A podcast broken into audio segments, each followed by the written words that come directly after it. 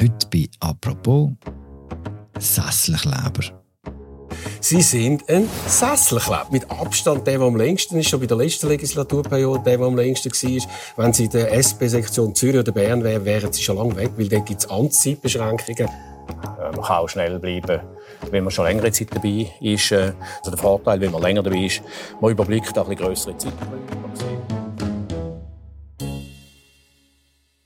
Fast die Hälfte von allen Parlamentarierinnen und Parlamentarier in Bern sind über drei Legislaturen im Bundeshaus. Immer häufiger dürfen Nationalrätinnen oder Ständeräte, die so lange dabei sind, nicht mehr kandidieren. Ausser sie kommen eine Ausnahmebewilligung über. Macht das Sinn? Das sagt mir heute Fabian Renz. Er ist Chef der Bundeshausredaktion von Medien und unter anderem Experte für Amtszeiten und ihre Beschränkungen. Sali Fabian. Sali Philipp. Fabian, wir fangen an mit ein bisschen Zahlenhuberei. Wer ist aktuell am längsten dabei im Parlament? Einsamer Rekordhalter ist der Paul Rechsteiner, SP-Ständerat aus St. Gallen. Er ist seit insgesamt 36 Jahren dabei. Er ist sehr, sehr lange Nationalrat, gewesen, 25 Jahre, und jetzt seit 11 Jahren im Ständerat. Nach ihm kommt dann effektiv lang, lang niemand mehr. Die Person, die am zweitlängsten im Parlament ist, das ist die Ständerätin Maya Graf aus dem Baselbiet, Grüne aus dem Baselbiet. Auch sie zuerst sehr lang im Nationalrat, fast 20 Jahre, und vor drei Jahren ist ihr dann der Sprung in den Ständerat gelückt. Das sind überhaupt die Parlamentarierinnen und Parlamentarier mit der längsten Amtszeiten, die, die äh, zuerst relativ lang in der grossen Kammer sind und dann so quasi im Herbst von ihrer Karriere äh, noch den Sprung in die kleine Kammer schaffen. Grundsätzlich ist es aber die große Ausnahme, dass im Schweizer Parlament jemand mehr als 20 Jahre mit dabei ist. Also aktuell sind das nur gerade drei. Der dritte ist der Hannes Germann, SVP-Ständerat aus Schaffhausen. Alle anderen sind in der grossen Mehrheit deutlich weniger als 20 Jahre dabei. Das heißt, als Paul Rechsteiner angefangen hat, hat es die Sowjetunion noch gegeben und das Internet noch nicht. Das ist absolut korrekt. Der Paul Rechsteiner ist in dem Jahr den Nationalrat nachgerutscht, wo der Cedric Wermuth, der jetzige Co-Präsident vor SP, erst geboren ist, 1986. du hast gesagt, das ist die Ausnahme, dass die Leute so lange bleiben. Was ist denn der Durchschnitt im äh, Bundeshaus? Also der äh, frühere CVP-Fraktionschef Urs Schwaller hat einmal gesagt, für die meisten Parlamentarierinnen und Parlamentarier hätte sich so eine durchschnittliche Amtszeit von 12 bis 16 Jahren ähm, bewährt. Das deckt sich mit meiner Beobachtung. Weiss man, wie viele von denen nicht mehr antreten? Erfahrungsgemäß wird bei jeder Wahl etwa ein Drittel vor ähm, Belegschaft austauscht. Und das passiert zum Teil, indem Amtierende nicht mehr antreten, zum Teil aber auch, indem sie abgewählt werden. Und weiß man schon, wie viele nicht mehr dürfen antreten? Die Frage, ähm, wer da noch mal antreten darf und wer nicht, die wird sich jetzt im Verlauf der nächsten Monate klären.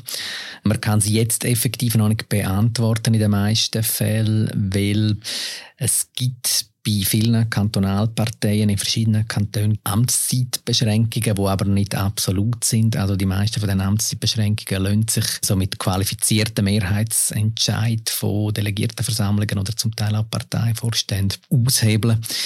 Das wird jetzt ausgemacht. Der bereits erwähnte Cedric Wermuth hat so eine Ausnahmebewilligung von seiner Kantonalpartei für sich ausgeschlagen. Ja, und jetzt den nächsten Monaten wird es ähm, zu sehr vielen solchen Entscheidungen kommen, mit Gewinner und Verlierer, versteht sich. Was war denn das Argument beim Cedric Wermuth, dass er äh, nochmal darf?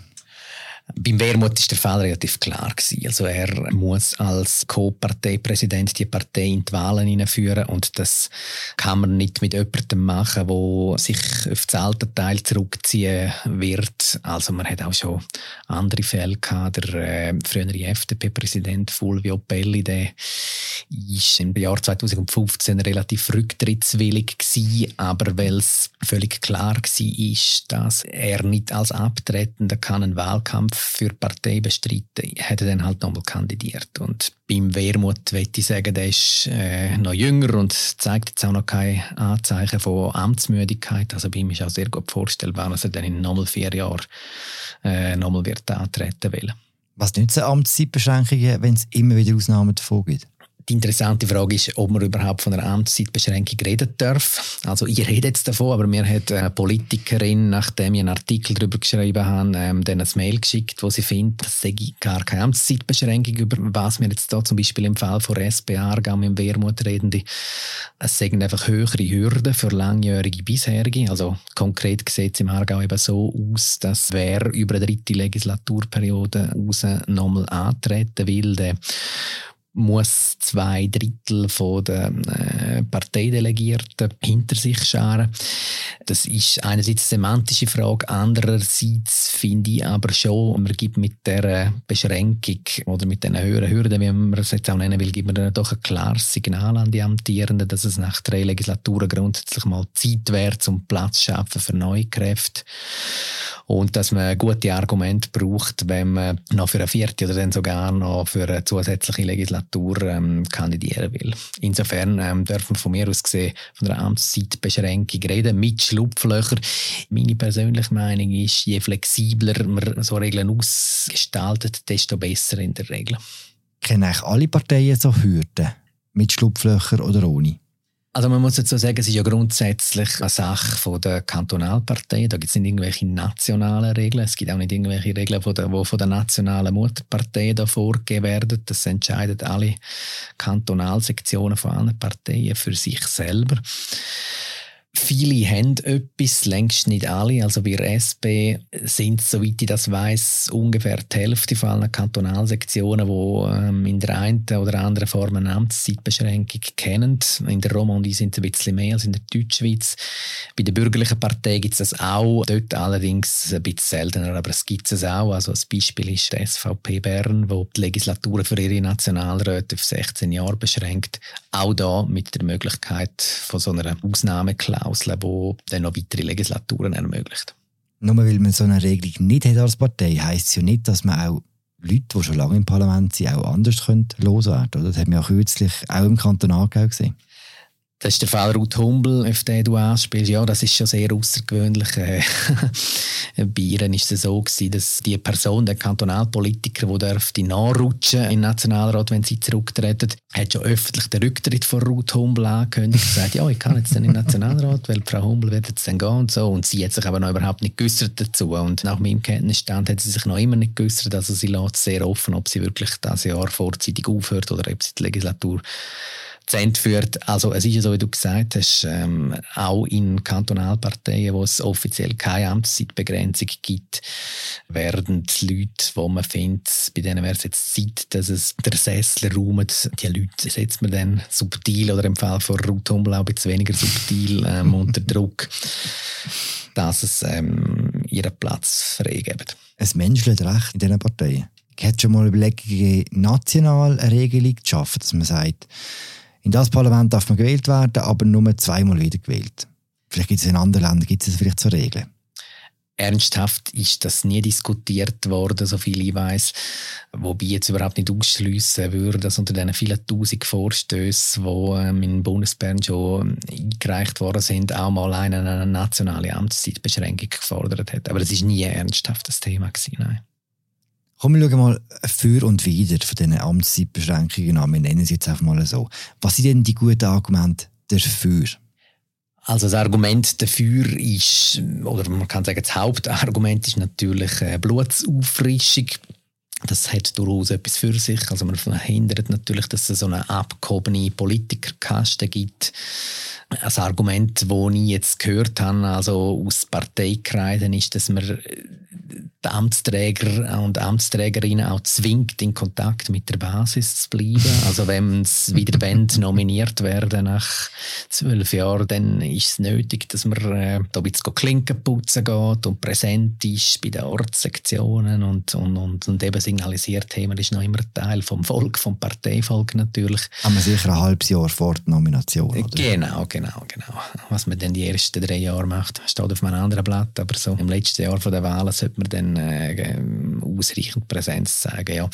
Aber ich sagen, das sind so die Argumente, die man am öftesten hört und wo, wenn man so will, natürlich auch etwas für sich haben. Gibt es auch Argumente, die dagegen sprechen, dass man die Amtszeit von Parlamentarierinnen und Parlamentarier beschränkt. Ja, ich würde sagen, dass es die Argumente gibt. Also ich persönlich bin auch eher ähm, skeptisch gegenüber Amtszeitbeschränkungen, weil man schränkt natürlich die Auswahl für die Wählerinnen und Wähler, die schränkt man durch das ein, oder? Also als, als Wähler habe ich ja das Interesse, von einem möglichst guten Politiker, einer möglichst guten Politikerin in Bern vertreten zu werden. Und bin vielleicht überzeugt von der Leistung, die eine bestimmte Nationalrätin oder ein bestimmter Nationalrat bringt und möchte Person auch wählen können, sofern die selber auch weiter schaffen will. Und wenn es dann so einen starren Automatismus gibt, dass einer einfach nach zwölf Jahren rausgespickt wird, also finde ich das eigentlich nicht gut. Ich finde den Entscheid, ob jemand ein Sesselkleber ist, der nichts mehr bringt und, und nur noch ähm, seine Sitzungsgelder abholt, den kann man im Prinzip auch den Wählerinnen und Wählern überlassen. Also ich habe etwa den Verdacht, dass die Amtszeitbeschränkung vor allem den Ambitionen von ambitionierten äh, Jungpolitikerinnen und Jungpolitikern dient und jetzt nicht unbedingt in einem höheren staatsbürgerlichen Interesse liegt. Wie lange braucht man denn als durchschnittlicher Politiker, als durchschnittliche Politikerin, bis man in Bern richtig angekommen ist?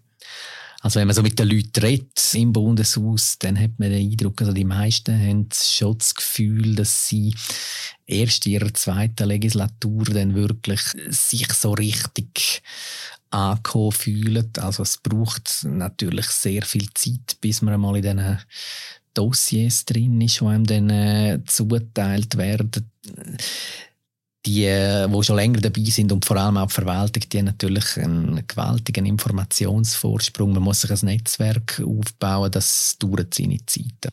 Auf der anderen Seite gibt es natürlich auch Beispiele von sättigen Politikern, die wirklich Mühe haben zu gehen, auch wenn es vielleicht Zeit wäre. Selbstverständlich, das sind dann eben die berühmten Sesselkleber.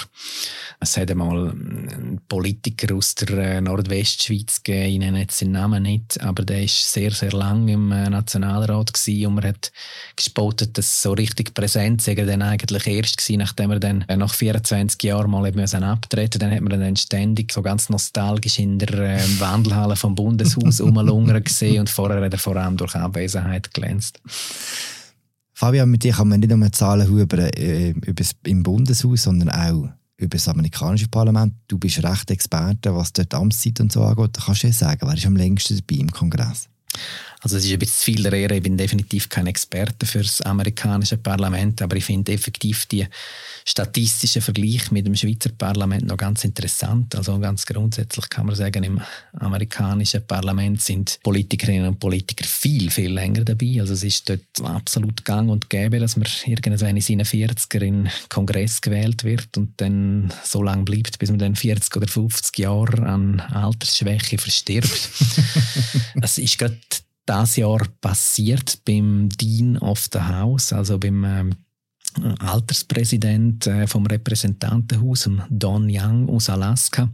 Er ist 1973 ins Repräsentantenhaus gewählt worden und dann ja, blieben wieder jetzt da im März 22 äh, im Amt verstorben ist. Und das finde ich auch darum noch faszinierend, weil Alaska ist ein Staat mit relativ wenig Einwohnern. Aus dem Grund haben die nur einen einzigen Vertreter im Repräsentantenhaus und der eine Sitz ist also fast 50 Jahre lang von ein und derselben Person besetzt worden. Das ist in der Schweiz effektiv praktisch undenkbar, so etwas. Also zu deiner Frage noch, wer ist jetzt am längsten dabei? Ähm, meines Wissens ist der Senator Patrick Leahy aus Vermont. Er ist 1974 im Watergate-Jahr 1974 zuerst mal gewählt worden. Also Paul Rechstein wäre ein Jungspund dort, oder? Absolut. Hm. Danke Fabian für das Gespräch. Danke dir, Philipp. Das war sie, unsere aktuelle Folge «Apropos» täglichen Podcast vom Tagesanzeiger und der Redaktion der Media. Den Artikel von Fabian Renz verlinken wir euch im Episodenbeschrieb verlinken. Danke fürs Zuhören. Bis bald. Ciao zusammen.